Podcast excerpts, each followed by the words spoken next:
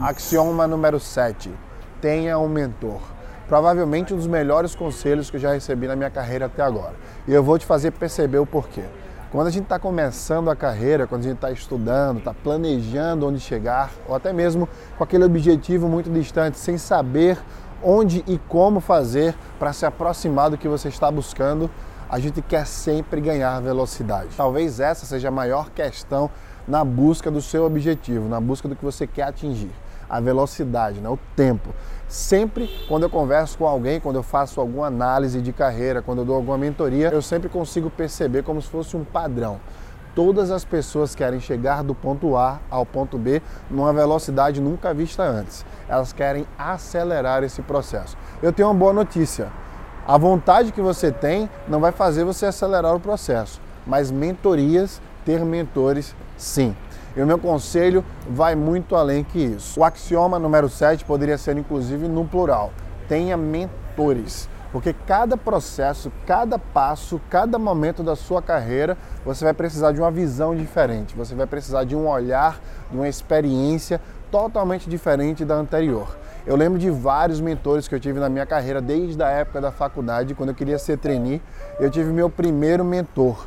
Foi a primeira pessoa que me deu direcionamento, foi a primeira pessoa que sentou comigo e planejou comigo onde eu queria chegar.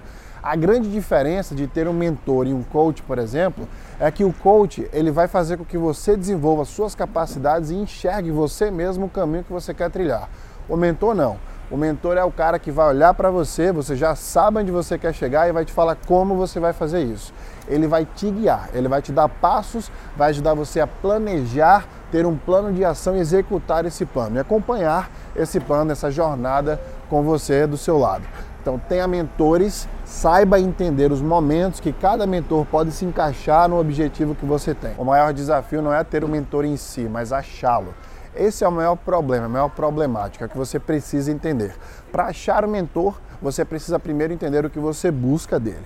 Então, sente-se, planeje, entenda o seu objetivo e comece a conectar, a buscar pessoas que já teve o mesmo objetivo que você. Elas podem inclusive ter falhado no passado ou não.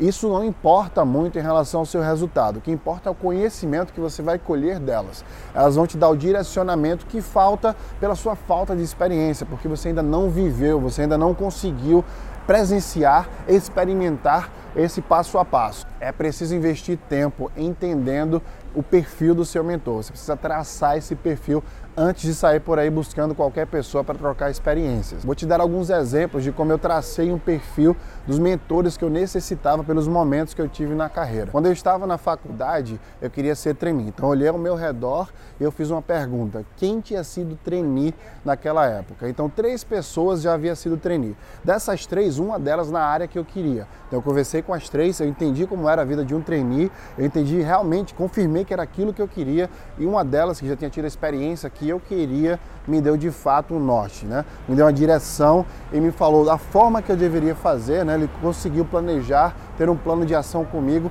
em todo um processo de como aplicar e ser um trainee como se comportar em entrevistas de emprego para ser trainee e como seria essa vida depois de ser trainee, né? o que, é que eu deveria fazer e me agarrar. Depois eu queria ter uma carreira internacional. E aí quando eu olhei para o lado, fiz o mesmo processo que eu havia feito para ser trainee, eu não consegui ninguém com a mesma experiência. E aí é muito mais difícil, porque mesmo traçando o perfil, você não tem ninguém que pode te ajudar. Então eu busquei ajuda nos livros, eu busquei ajuda em pessoas que tivessem experiências similares, que não necessariamente tinha sido internacional, mas fora do estado, por exemplo. Essas pessoas me deram um pouco do que eu estava buscando, mas eu tive que experimentar, eu tive que arriscar. Então é preciso entender que em alguns momentos você vai ter na mentoria muita coisa que você busca, em outros você vai ter muito pouco. E aí vem os momentos que você precisa arriscar. Esse é o grande diferencial de quem consegue e não consegue chegar no objetivo que quer. É o risco que você aceita tomar. Se você quer conquistar algo maior, os riscos serão maiores. Tudo isso resume-se na palavra que eu mais gosto de falar: